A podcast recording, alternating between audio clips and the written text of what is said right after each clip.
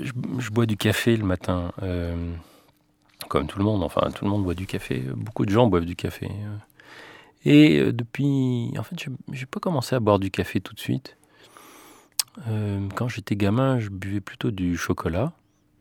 Euh, je buvais pas de thé parce que j'aimais pas trop le goût. Et puis le café, je trouvais ça amer, donc je buvais pas de café. Je me suis mis à boire du café quand j'ai eu 17 ans, 18 ans, que je suis allé vivre aux États-Unis.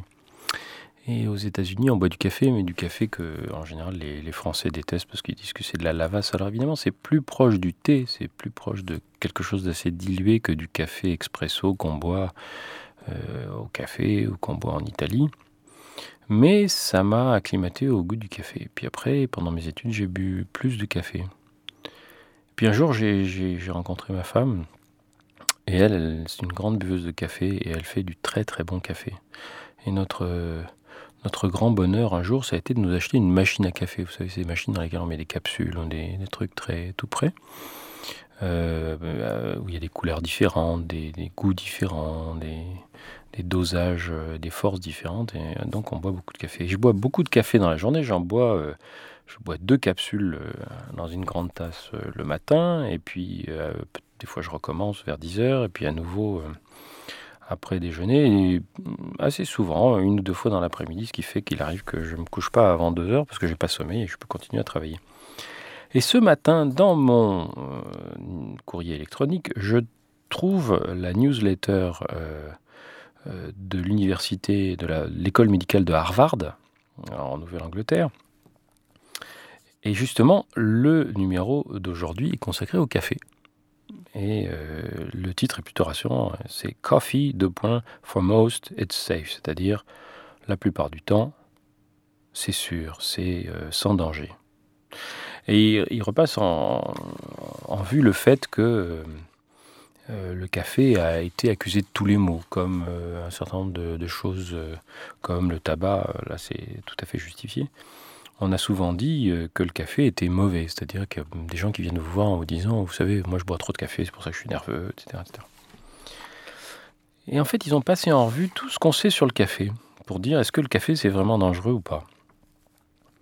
Et en fait, il semble que le café soit plutôt non seulement pas dangereux, mais en plus ait même des effets bénéfiques. Alors par exemple, on dit que le café euh, entraîne euh, une accélération du cœur, et c'est vrai que le café euh, contracte un petit peu les artères et peut accélérer un petit peu le cœur, mais de façon rela- relativement euh, peu importante. Tout ce qu'on va obtenir en buvant beaucoup de café, c'est d'avoir euh, ce qu'on appelle des extrasystoles, c'est-à-dire que de temps en temps, vous avez l'impression que votre cœur s'arrête, puis repart, et en fait, c'est pas exactement ça. C'est-à-dire qu'il il bat un peu plus vite que d'habitude, et puis il y a un battement supplémentaire. Et après ce battement supplémentaire, le cœur a besoin de recharger, ou plutôt les circuits électriques du cœur ont besoin de se vider avant de reprendre. Et donc il y a un espace qui est un peu plus long qu'après un battement normal. Ça s'appelle une extrasystole. On a l'impression que le cœur s'arrête et puis que ça reprend tout de suite après. Et c'est à peu près tout ce que ça fait. Ça fait pas monter la pression artérielle. Euh, ça donne pas d'infarctus, bien entendu. Il paraît que ça fait monter un petit peu le cholestérol, mais comme de toute façon, c'est pas très important, ça n'a pas une grande importance pour ça non plus. En revanche, on s'est rendu compte que euh, effectivement ça réveille le café et que si on veut se réveiller dans la journée, rester réveillé dans la journée avec du café, il ne faut pas prendre deux grandes tasses de café le matin pour rester réveillé toute la matinée, mais plutôt prendre des petites quantités de café régulièrement, toutes les heures, toutes les heures et demie, et que ce sera plus efficace. On a dit beaucoup de bêtises sur le café, par exemple. On a dit que ça, ça, ça, des choses qui remontent à peut-être euh, 50 ou 60 ans. On disait que ça empêchait les femmes d'avoir des enfants. C'est évidemment faux.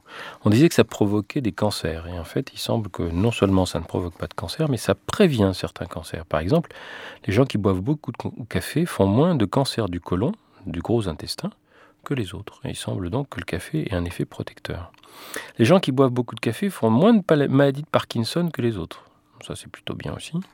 Les gens qui boivent beaucoup de café, et ça c'est très très curieux, semble, il semble qu'ils font moins de diabète de l'âge mûr, c'est-à-dire le diabète qui arrive après 45-50 ans quand on est un peu fort, que les autres. Donc, l'un dans l'autre, littéralement, c'est le cas de le dire, l'un dans l'autre, le café, c'est pas trop méchant pour la santé, c'est même plutôt bon.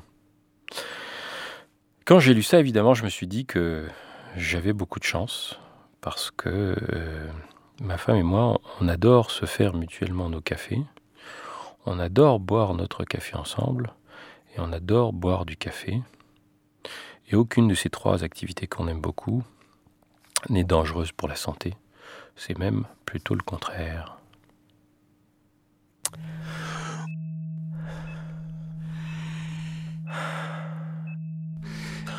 J'ai mal là. Par Martin Clair.